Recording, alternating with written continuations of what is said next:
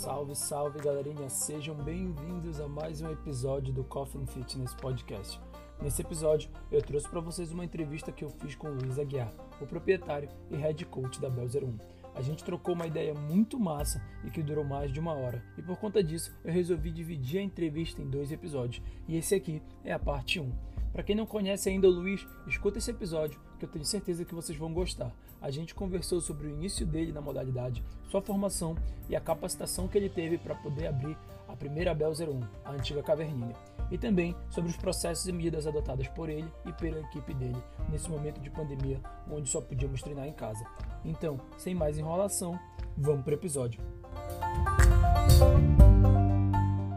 Primeiramente, obrigado, Luiz, por ter aceitado participar do episódio comigo. Antes da gente começar, eu queria que tu te apresentasse um pouquinho e falasse para as pessoas quem é o Luiz Aguiar, quanto tempo ele é formado, quanto tempo ele trabalha com o CrossFit e falasse um pouco da Bel 01, como surgiu a ideia da Bel 01 até a gente chegar no complexo Bel 01, que é o que é hoje, certo? Bom, você já falou, sou Luiz Aguiar, eu sou formado em Educação Física pelo EPA, me formei em 2007, do ano que em 2003, no semestre de 2003, e conheci o CrossFit em 2011, em uma viagem para os Estados Unidos, em que, zapeando pelos canais, eu acabei vendo um pedaço, uma prova do CrossFit Games, em que tinha Monkey Bar com Airbike, a galera terminando destruída, uma prova muito bacana. E na época eu não conhecia nada semelhante ao que é o CrossFit hoje, o que já era naquela época, para os Estados Unidos já era uma febre. Então, só que eu estava tão cansado que eu acabei dormindo e não sabia, não, não anotei o nome, nunca tinha ouvido falar, nunca tinha visto, e vim embora e perdi. Só que no outro semestre eu voltei para lá e consegui depois assistir de novo, pegar uma reprise já do, do CrossFit Games de 2012. É, aí eu assisti um pouquinho mais das provas, um pouquinho mais de atenção, comecei a notar algumas coisas que eu achei interessante, que eu nunca tinha visto acontecer também é, em uma competição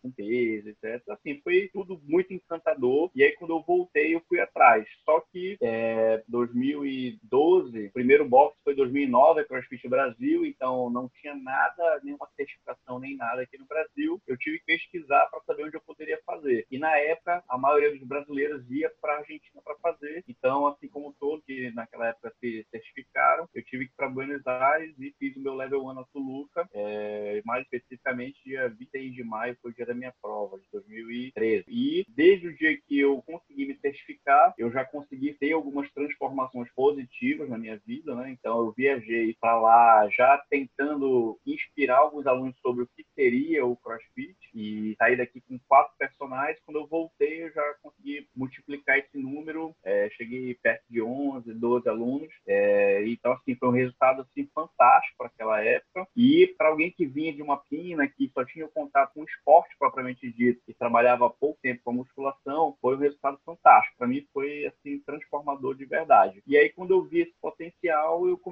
a, a almejar ter um espaço voltado exclusivamente para isso. Na época, eu fazia mestrado, só que eu não estava muito satisfeito no formato das pesquisas que eu via. É, a ciência é, feita para a educação física, eu acho que ela ainda é muito tendenciosa. Eu vejo os projetos não tem muito, muito embasamento, as amostragens são insignificantes e eu vejo que a pessoa sempre busca é, levar a pesquisa para onde ela quer que vá e não para onde ela tem que ir de verdade. Então, assim, eu li várias teses de, de mestrado, algumas de doutorado, e eu achava de verdade, assim, desculpa os pesquisadores, mestres e doutores, mas eu achava ridículo a pessoa perder um ano e meio, dois anos da vida ou até mais para pesquisar algo que não vai ter é, sentido para a comunidade como um todo. Então, para mim, a pesquisa científica tem que ter um fim para a comunidade e eu não via isso. Então, eu desisti do meu mestrado e segui o rumo do CrossFit, graças a Deus não me arrependo. E, assim, aí eu trabalhava na Bodytech, né, uma rede significativamente conhecida no Brasil inteiro, uma rede bem grande, e comecei com os alunos de personal, só que as pessoas começaram a se interessar também pelo treinamento, queriam saber o que era aquilo, como é que funcionava, e eu comecei a plantar umas sementes em alguns alunos. E no decorrer do ano de 2012 para 2013, essas pessoas foram já começando a pegar essa vontade, esse interesse em saber como é que funcionaria isso, e quando eu voltei na minha certificação, eu também comecei a fazer algumas planilhas e criei um grupo de WhatsApp. E esse grupo, quando eu abri o box, já tinha 50 pessoas sendo treinadas nesse grupo, Nossa. que foram, é, excepcionalmente, as pessoas que vieram comigo para a inauguração. Então, a gente começou a fazer umas saídas para treinar na praça, eventos dentro da academia ia mesmo. E a minha forma de divulgar é essa. Então, eu não queria, também não tinha condições na época de abrir um espaço. E então foi a forma que eu vi de fazer com que o nome se alastrasse de alguma maneira, que as pessoas começassem a conhecer um pouquinho mais e a querer saber de que maneira. E foi assim que começou. Essa foi a, a ideia inicial. Entendi, entendi. Só para as pessoas entenderem também, eu acho que, não sei, eu imagino o porquê do motivo, mas todo mundo perguntava quando a gente abriu a Z3, por que Z3? Eu sempre enrolava para contar a história, porque, enfim, é uma história que, muito, muito longa que não vem ao caso. Mas por que Bel 01? Porque, de fato, foi a primeira ou tem algum sentido para ti? Tecnicamente, o nome do box era para se chamar Amazon CrossFit. Só uhum. que na época eles rejeitavam alguns nomes. Eles ainda rejeitam, na verdade, é. alguns nomes. Não pode ter e... relação com cidade, estado, país, um monte de coisa. É... Passei por isso. isso. Então, o nome era esse, era Amazon CrossFit. Aí eles rejeitaram e eles sugeriram, não sei se eles pegaram o nome do aeroporto, uhum. pegaram o Bell, e aí quando eles sugeriram o nome Bell com um monte de números nada a ver, então eles botaram o Bell, 54 alguma coisa, etc. E aí eu, eu peguei mandei de volta e e-mail e falei, não, se é para ser chamado de Bell, então vamos botar o 01 porque ia ser o primeiro do estado. E aí é por isso que o nome é Bell 01, porque óbvio, pelo nome da cidade e 01 porque foi o primeiro do estado e um dos primeiros da região norte. Pô, massa. É, todo mundo, eu tinha uma noção de que provavelmente fosse por causa disso, mas não sei, vai que tu tens uma história por trás que nem a gente tinha por trás das E3, mas não vem ao caso. É,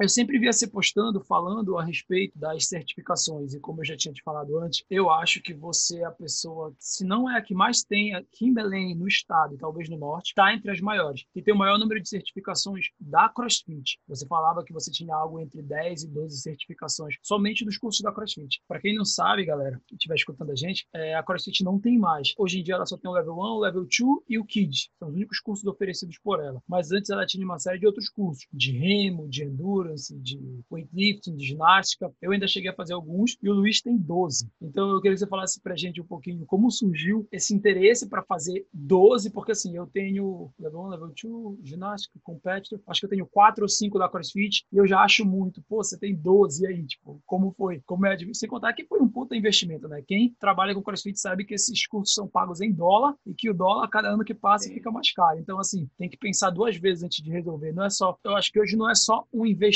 mas também, além de valer o conhecimento, mas eu acho que também tem, tem que ter um incentivo por trás de você, de fato, querer trabalhar com isso, porque senão 12 cursos não é para qualquer um, né? É, assim, Júlio, é, no início, é, eu tinha a, o anseio de realmente entender mais a fundo como a modalidade funcional, o que, que era o CrossFit como um todo, porque assim, é o conceito do Level 1 ele é um conceito muito abrangente, é um basicão, qualquer pessoa pode ter acesso à apostila, até do Level 2 mesmo, qualquer pessoa tem acesso. Então, é, mas para eu ter a minha comunidade, para eu oferecer para alguém um serviço que todos nós sabemos que não é um serviço dito barato, ou comparar em relação a uma academia normal, então eu vi a necessidade de realmente entregar para o meu cliente um conhecimento em que eu tivesse como mostrar para eles que eu não estou ali para diversão, eu estou ali para entregar o melhor de mim, o melhor do Bel 01 para eles. Então, eu acho que não, não é nada mais justo que eu buscar informação qualificada, eu buscar através das pessoas que criaram a modalidade e que desenvolveram todo o procedimento dela para eu poder ter o meu parâmetro para montar, para fazer a minha programação. Então, não sei se as pessoas fazem, mas a CrossFit ela não impõe um padrão de treinamento, ela não impõe uma, uma regra de hoje você vai ter que fazer o treino tal, treino tal. Cada box faz o seu treino. Então, eu acreditava e acredito ainda que é importante a gente estar tá buscando esse conhecimento sempre. Eu sempre fui apaixonado por programação, que algumas pessoas conhecem como periodização. Então, para eu ter essa, essa capacidade de programar adequadamente, eu senti a necessidade de conhecer mais a fundo. É, assim, presencialmente são 12 cursos, mas tem os online também, que eu também conto. O total são 16 cursos. É, o custo maior para mim de tudo é porque, assim, como eu sempre fui tentando buscar os cursos em primeiro lugar, é, esses cursos que hoje são chamados de cursos preferenciais, de preferência, né? cursos preferenciais, eles não tinham na época também no Brasil. Eu acho que eu só fiz o, o Endurance aqui no Brasil e fiz mais um curso só, e o Level 2.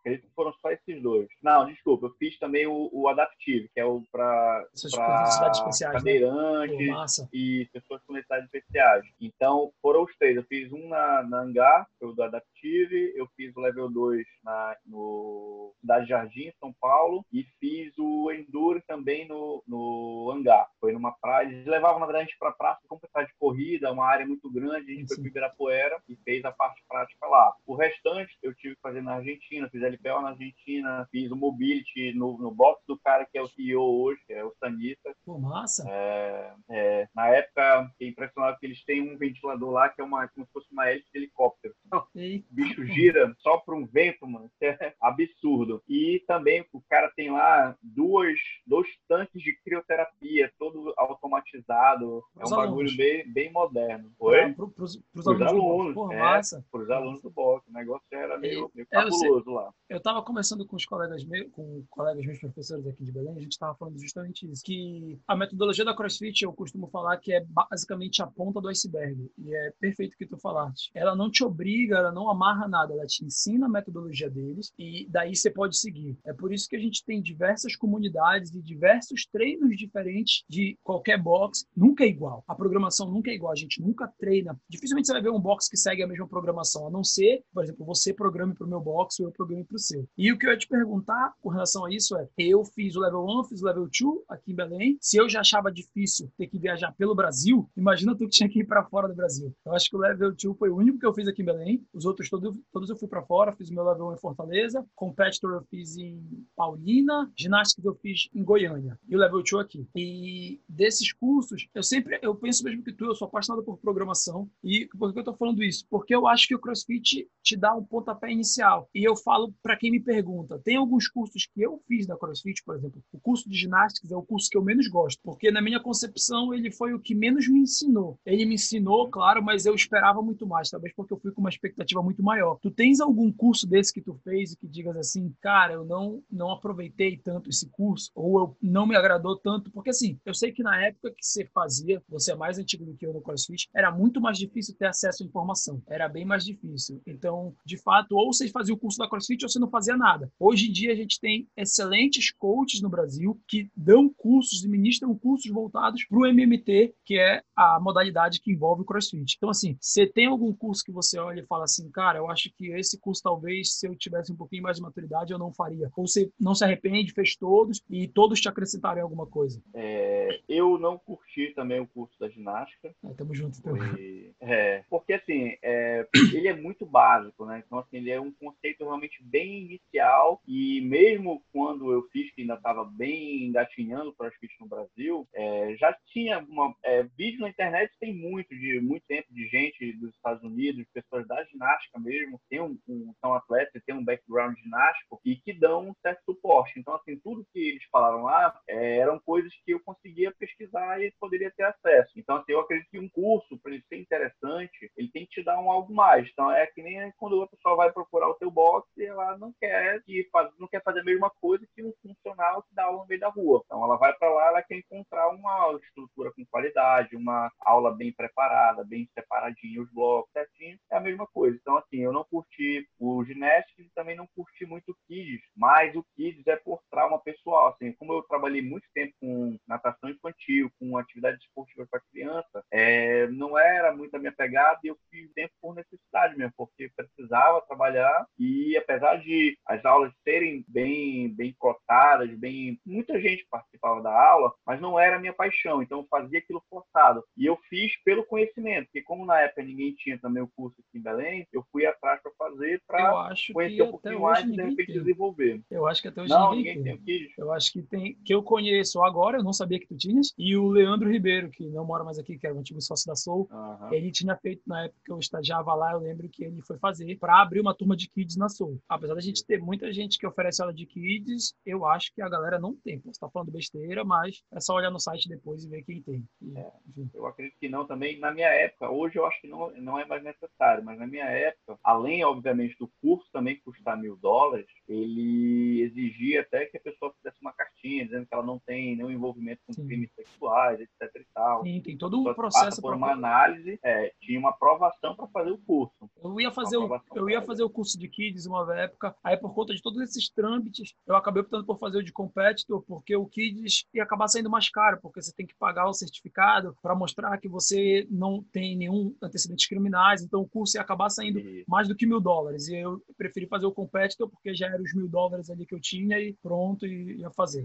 Mas realmente O disso. quem foi que ministrou para ti o competitor? Cara, eu fiz com o Matt Chen e o Eric Connor. O, eu queria ter visto o Spiller, que também era um dos caras que fundou o curso, mas ele não quis vir para o Brasil e logo depois ele acabou. Eu até mandei uma mensagem para ele na época do Instagram perguntando se ele estava aqui, porque eu tinha visto uma foto do, do Matt Chen no hotel, e ele falou que não, que ele estava se desvinculando da, da CrossFit. Ele estava deixando de dar aula para trabalhar com a CrossFit para se dedicar ao boxe dele. E aí eu não peguei ele. Tipo, eu acabei não fazendo o curso com ele. Eu fiz o curso com o Matt Chen, que puta merda. Eu, pra mim, escutar ele, ele dando a palestra de mindset é foda. Eu já era fã dele. E o Eric O'Connor, que é um cara que eu não conhecia, mas eu descobri no curso que ele treinava o Matt Chen e treinava o Spiller. Então é muito legal você ter essa vivência de treinador e de atleta no curso. É muito bom. Eu achei. Pra mim, hoje, até hoje, foi o melhor curso que eu tive de conhecimento. De conhecimento não, mas de conteúdo. De conhecimento foi o Level 2 que eu fiz lá na Bel. Pra mim, é o que dá mais conhecimento pra dar aula, mas assim, de conteúdo no geral. O que eles falam no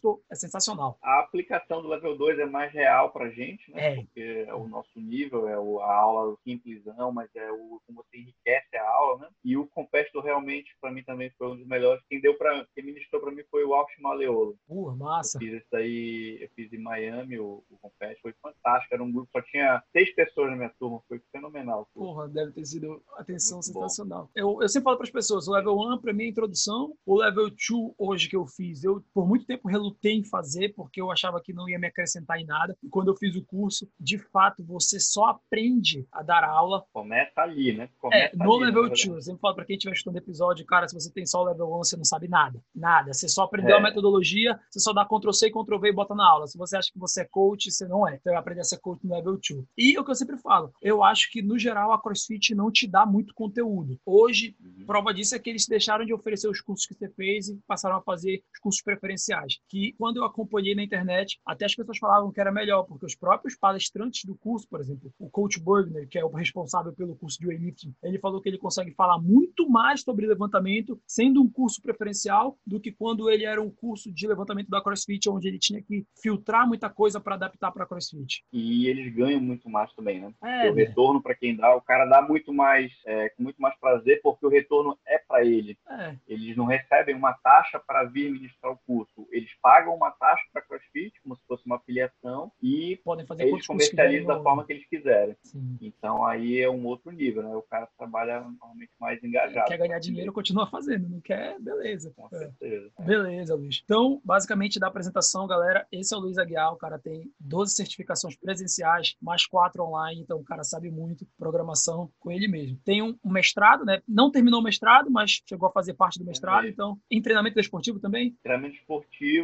eu cheguei até perto da qualificação do meu, do meu mestrado, mas aí foi a hora que eu me encantei e eu larguei. É, eu tenho Eu mestrado pra parado também. O meu também, eu tenho mestrado parado em Portugal, que eu parei, um, por causa que eu me desencantei um pouco, e dois, porque o euro tá muito caro e não dá para voltar para defender. Falta só eu voltar para defender minha qualificação. Tô no mesmo barco do que tu. Quem sabe um dia eu volto só para tirar esse título, mas agora é o trabalho. Luiz, aqui me surgiu uma pergunta rápido. Tu tens interesse ou tu acha que hoje não é mais, já tá num outro patamar, assim? Tens interesse em fazer o level 3 ou tu acha que esse é um outro caminho que tu vai acabar seguindo que não é o que tu tá trilhando para ti hoje? Porque hoje você é empresário, né? Assim, Você administra É. um negócio de, eu acredito que mais de 300 alunos. Você tem um- uma das maiores equipes de funcionários também no seu box. Então, assim, a gente sabe que para fazer o level 3, quem já é um pouquinho mais atenado, tem que parar, estudar, estudar muito e, de fato, querer seguir um caminho de treinador. Eu não vejo muita gente, eu acho que tem só o Ricardinho, eu posso estar enganado. Não, se bem que hoje tem mais. Tem o Ricardinho, o Carlos Clay, o Sérgio Landim, que são donos de box e também são, são level 3. Mas eu não sei se eles têm sócios. Você trabalha sozinho, né? Você, você tem sócio na, na Bel 01? Como é que funciona? é minha esposa, né, que é minha sócia. Mas ela cuida da parte administrativa, né? Acho que a É, parte a técnica parte é toda dela tua. é Financeira, a técnica é toda minha. Só que, assim, é, como a gente sabe que o negócio não é uma coisa assim, ó, vai fazer, abrir um box e ficar rico, não é, não funciona desse jeito. Então, assim, eu tenho que fazer as programações, eu tenho que dar aula de personal, eu tenho que administrar algumas bombas que aparecem, manutenções, etc. Não E fica só esperando dinheiro muita gente não sabe, eu acho que a maioria das pessoas não sabe, né? Eu já tentei fazer o level 3, eu fiz a, me É, não qualifiquei, fiz a certificação, e só que eu acabei não passando. Eu fiz, fiz duas provas, na verdade, e a minha barreira, apesar de eu me virar no inglês, eu consigo entender relativamente bem, só que para mim a dificuldade foi é uma prova muito extensa, são três 3 horas e 45 de prova. É, a primeira 140 a 160 consegui... questões, né? Alguma coisa assim. São 160 questões que tem aquele mesmo percentual que ele sempre fala. Já 140 valem, 20 são para testes, eu já vi, já, já vi pesquisado. Aí, primeira prova eu nem consegui terminar, porque Putz. apesar de eu entender, mas a leitura é muito cuidadosa, é uma prova muito assim, de muitos detalhezinhos, tem muito vídeo, a pessoa tem que ficar vendo e revendo, então assim, cara, tem vídeo tem mais de um minuto e a prova dá ali um minuto é alguma coisa por questão. Então, foi uma, uma prova bem complexa para mim. E aí, o que, que eu fiz? Fiz a segunda tentativa, quando eu não passei, é, eu dei uma, uma murchada, fiquei meio magoado. Ah, te entendo. Aí eu falei assim, não, vou fazer o seguinte, vou dar um passo para trás, vou tentar agora fazer um curso de inglês para dar uma aperfeiçoada e agora vou depois e depois eu tento novamente. Então vou me eu preciso renovar meu level 2 para poder fazer, porque ele venceu agora no início do ano. Só uhum. que como eu fiz a minha qualificação do level 3 e ela cruzava com a do level 2, eles estenderam meu prazo por mais um ano. Então eu ainda tenho um ano para me requalificar no level 2. Entendi. E aí depois eu volto para fazer de novo. Então é o tempo que eu vou estudar calma. É, até foi bacana, porque no meio de tudo isso, realmente não ia ter cabeça para fazer mais uma vez a prova, com toda essa, essa correria de pandemia. Imagina, né, hoje em dia. Imagina. A prova tu fez, ela é online? Desculpa te perguntar, ou tivesse que viajar para fazer, como é que funciona?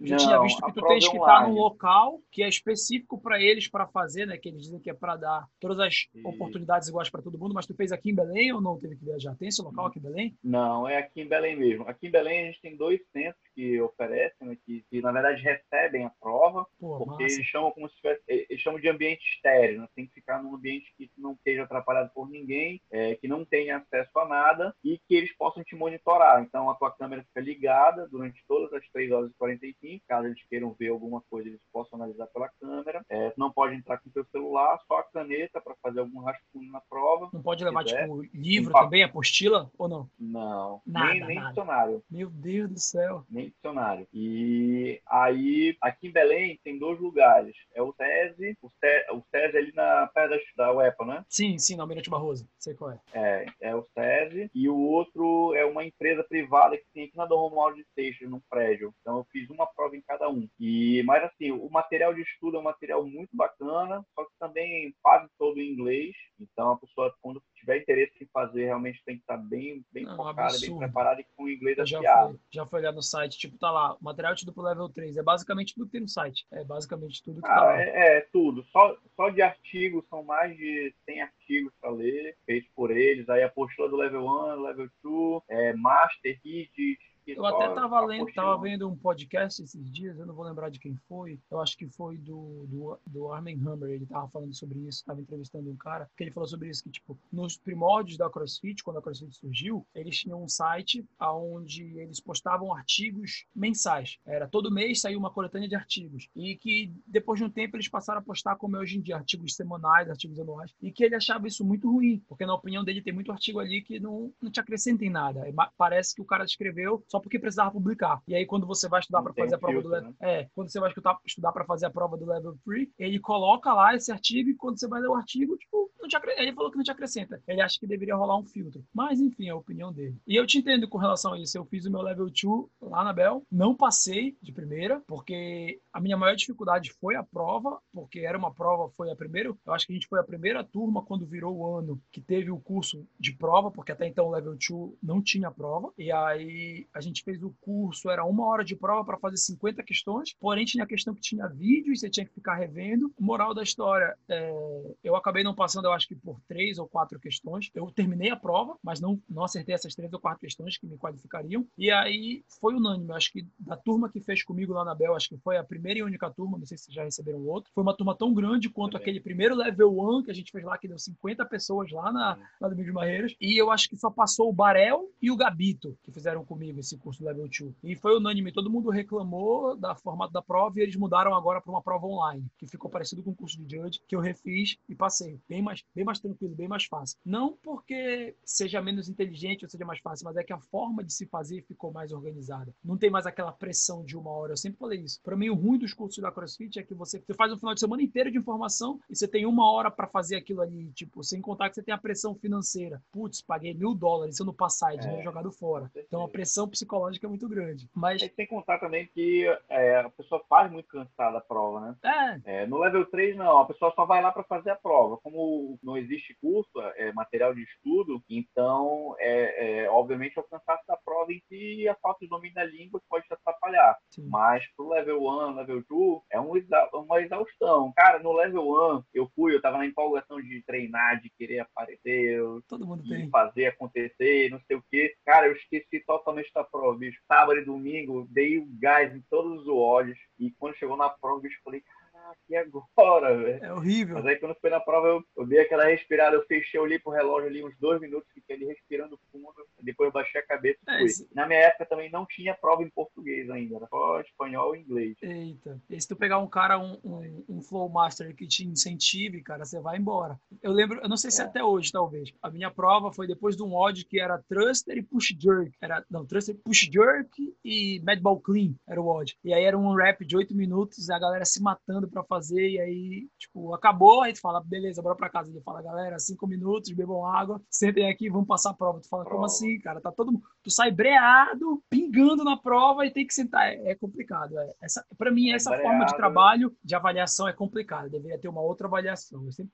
sempre dou esse feedback para eles, mas até hoje nunca mudaram. E assim, é, mas assim, eu, eu acho bacana a forma que alguns cursos são conduzidos. Eu gosto do curso. Sempre que tiver oportunidade, eu vou fazer. Como já tenho bastante curso, não tenho muita opção mais do que fazer. Então, eu tenho o weightlifting, que é a continuação, que é o avançado, mas eu acho que só veio uma vez para o Brasil. E eu acho que é, vem mais como curso preferencial agora, eu acho que só. É, pois é, não vem mais. Aí tinha uma, uma, uma avançado também do ginéstico, mas aí quando eu curti o primeiro, eu nunca fui atrás dele. E assim, eu tinha um avançado do Remo, que também é um curso que eu achei legal, assim, umas dicas legais, mas também nada que a pessoa não consiga pegar na internet, não consiga Você fez aquele. Remo com água ou só o remo ergométrico? Porque tinham dois. Não, no remo ergômetro mesmo, só no ponto. Ah, porque tinha um, eu acho que é o avançado, então, que é, que é, remo e água, que você vai para água também que eles falam. Ah, ah, é, o avançado. O, o, esse do level, esse do remo foi na cidade de Jardim, eles fizeram uma parceria com a Conta do Brasil, aí eles emprestaram uma porrada de remo, tinha uns 30 remos, 20 remos. Era remo pra caceta. Isso. Mas muito bacana, pô, assim, gostei, mas é, não, talvez hoje não gastaria se eu soubesse como seria. É, é hoje tu já teve a vivência, é a experiência, mas então galera tá aí, quem estiver assistindo o podcast, tem muito curso bom, mas saibam investir o dinheiro de vocês para não gastar dinheiro em qualquer coisa. Luiz, dando Se continuidade. Quiser, pode, pode me é. chamar que eu ajudo. Sim. Dando continuidade à nossa, nossa entrevista aqui, é, eu separei outro tópico para a gente falar, que é sobre treinos na quarentena, nesse período aí de pandemia que a gente está passando e que a gente já passou a maior parte. É, todo mundo foi pego de surpresa, você, eu, alguns outros boxes, infelizmente, fecharam as portas como a gente. Eu era da antiga administração da Z3, a gente acabou fechando antes de vender e passar a administração. Eu acho que a Vibe também fechou e a Marambaia, CrossFit Marambaia, pelo que eu soube. Acho que deve ter tido uns outros, mas esses são os que eu sei que eram da comunidade CrossFit eram afiliados. E vocês se mantiveram. Vocês se mantiveram. Que bom que vocês se mantiveram ainda. Fico feliz, porque para mim, cada box que fecha é, são alunos que vão voltar para musculação. E eu, particularmente, não gosto de musculação, então fico triste. E aí eu queria falar contigo para a gente tentar entender um pouquinho como foi esse momento para vocês. O que, que vocês pensaram, se vocês tiveram algum diferencial, pensaram alguma coisa diferencial. Como foi passar por esse momento e fazer com que os alunos se mantivessem ativos com vocês? Porque a gente sabe que a maior dificuldade é tentar manter esse aluno aluno com a gente no período onde ele está querendo fazer corte de gastos e a primeira coisa que a gente sabe que ele vai cortar é a academia porque ele vai alegar que não está usando. Ele acha que, teoricamente, é obrigação do coach do box fornecer treino de graça porque tem outros coaches aí na internet fornecendo treino de graça. Então ele pensa, por que eu vou pagar para treinar na Bel, sendo que eu não estou treinando? Que na cabeça de muito aluno é, eu só treino quando eu vou lá, passo meu dedo na catraca, faço check-in, pago meus burpees, cumprimento a galera. Para ele treinar em casa não é treinar. Então eu queria que tu falasse um pouquinho como foi a experiência para ti agora, enquanto administrador, dono de um box, como foi esse momento para vocês? O que vocês fizeram aí para tentar manter e tentar não reduzir a folha? Eu acho que vocês não demitiram ninguém também, né? Tentaram manter todos os funcionários. Isso é importante, porque a hierarquia está aqui em cima e vem a galera embaixo. Vem o coach, vem o, o gerente, vem o cara da recepção, o cara da limpeza. Então, como foi para vocês esse período difícil aí? Cara, assim, é... no início, muita gente achava que com 30 dias tudo ia voltar ao normal, que era só uma agonia, um desespero do povo, mas é, eu sempre tento dar uma olhada um pouquinho além e eu comecei a, a eu tentei sair um pouquinho do foco, como se eu não estivesse no meio daquele furacão, para olhar de fora a situação. E o primeiro passo foi começar oferecendo é, o treinamento de, de forma online para que as pessoas não se sentissem logo desamparadas, mas eu tentei dividir mais ou menos em três estágios. E na minha cabeça ia sendo proporcional à perda do número de alunos. Então, o que, que eu imaginei? Que num primeiro mês a gente perderia em torno de 20%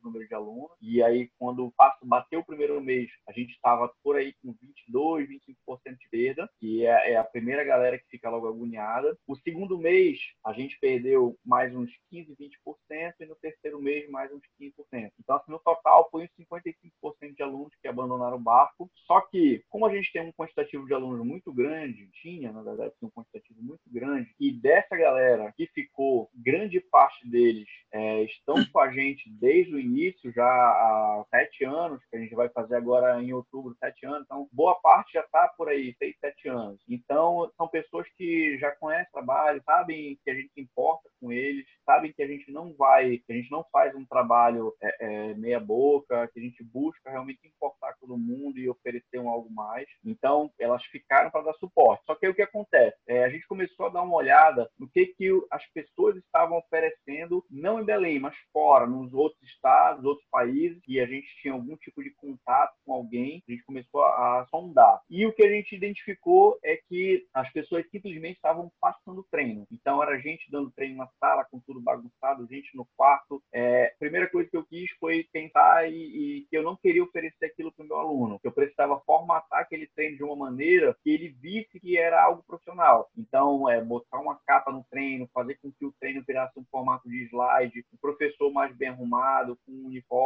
todo certinho. Então, é, e também para que o aluno não tivesse aquela ideia de que aquela mensalidade que ele estava pagando era um favor que ele estava fazendo, e sim que ele estava realmente usufruindo de um serviço, ele estava comprando um serviço, só que agora, ao invés de ser um serviço físico, seria um serviço digital. E que a gente, por trás, nos grupos, ia dar o suporte para que aquela pessoa tivesse é, todo o amparo necessário para treinar com qualidade. Esse foi o segundo passo. E o terceiro passo foi é, fazer o empréstimo dos equipamentos. Eu não quis queimar largada entregando material, porque é, o material ele é uma ferramenta que agrega valor no treino, mas tecnicamente, se você for parar para analisar, ele não é o que o aluno está procurando. Então, muita gente fala, ah, não posso deixar de ter um peso porque eu vou perder massa muscular. Vai perder do mesmo jeito, porque assim, nenhum box vai conseguir te emprestar 50, 80, 100 quilos para treinar em casa, a não ser que só tenha 20 alunos no box. Porque se o box tiver, a gente ficou com mais de 100 alunos ainda, com toda essa perda, ficou bem mais de 100 alunos. Então, assim, para eu pegar e ter material para todo mundo, não seria suficiente para ter um,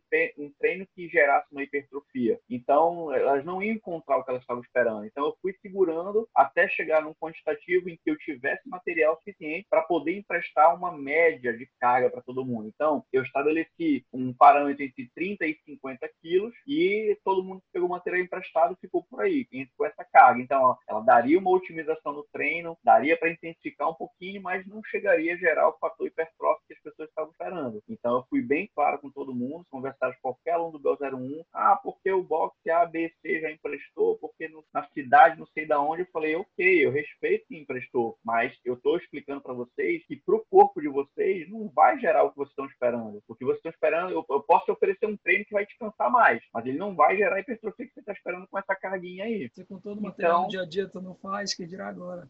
É, então assim, cara, é, eu procuro ser o mais claro possível com todo mundo. Desde, desde, desde a caverninha, o que eu posso, eu faço. O que eu não posso, eu deixo claro, para assim, galera, não dá. Para mim não dá agora. E eu acho que isso é que faz com que o boxe chegue longe. Então, tem gente que oferece é, como estratégia preço, tem gente que oferece como estratégia fazer um tem ah, aqui é a competição total, não sei o quê. A minha estratégia é honestidade. Eu falo para a galera que é o seguinte, eu, eu vou pensar sempre na programação em que eu tente abranger o maior número possível de pessoas com qualidade, todos possam se beneficiar de alguma forma daquela programação e que eu vou ser sempre verdadeiro com todo mundo. Então, eu vou, se eu puder hoje reformar o box, eu vou reformar, se eu não puder, eu não vou. Se eu puder ter material novo, eu vou ter, se eu não puder, eu não vou ter. Não adianta me apontar o dele e falar, o box tal tem 50 bytes, a gente só tem uma. A gente só tem uma porque a gente pode ter uma. Então, é isso. Então, assim, é ser real e pronto. Graças a Deus, é, como a maioria dos box estão, iniciaram com professores de educação física, a gente, infelizmente, não tem nenhuma base administrativa na faculdade para poder ter o know-how de gerenciar um box financeiramente com qualidade, entender de impostos, etc. Graças a Deus, a minha esposa salvou o box. Há muito tempo atrás eu poderia ter, eu já era para ter fechado o Bel 01, ela salvou o Bel 01 porque ela entende das finanças, é administradora de carreira. Então, ela mostrou para mim que dali dava para fazer algo é, é, dentro das, das, das leis e pagando impostos, tudo certinho como tem que ser. E isso aí, graças a Deus, aconteceu e a gente conseguiu sobreviver. Então, é, é, a gente precisava de uma base, ou até hoje, com essa crise toda que teve na CrossFit, muitos boxes questionaram que o CrossFit não dá suporte em relação a como gerenciar o seu box, eles incentivam as pessoas a terem o seu box, mas eles não dão essa base, e as pessoas vão na empolgação, o cara tá ali apaixonado, ele tá motivado, ele quer viver daquilo, ele vai e cara. Então ele vai pela paixão, mas é, a pessoa deveria também ter a razão e saber que cada número fica no seu lugar. Então, tu que já tivesse essa experiência sabe que, que não é tão simples assim e que o que as pessoas acham que ah, é 200, 300, 400 reais é uma mensalidade caríssima, mas você for diluir isso aí em equipamento, luz, impostos, aluguel, que todos os aluguéis são altíssimos aqui em Belém, quando vê o percentual ali é 1, 2, 3,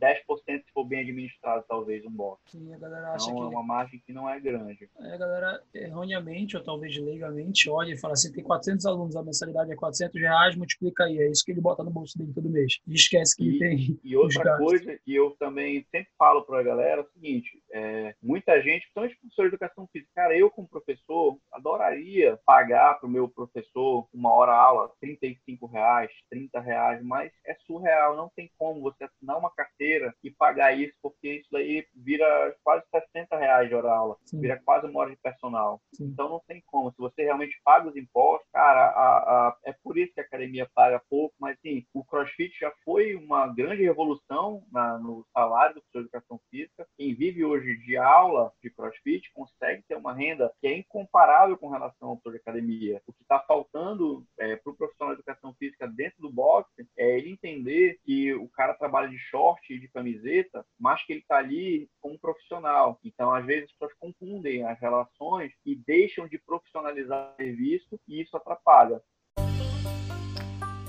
Então, galerinha, essa foi a primeira parte da entrevista com o Luiz. Eu espero que vocês tenham gostado e eu queria lembrar que semana que vem tem mais. A segunda parte está bem mais irada que essa. Então, não esquece de fortalecer o podcast deixando aquele like aqui na plataforma que vocês escutam e, claro, divulgar no Instagram, me marcando e marcando também o meu convidado, no caso, o Luiz, tá? Lembrando que assim a gente consegue fazer com que o alcance do podcast seja maior e mais pessoas consigam escutar esse episódio e os outros. Então, até a próxima, galera. Valeu e muito obrigado.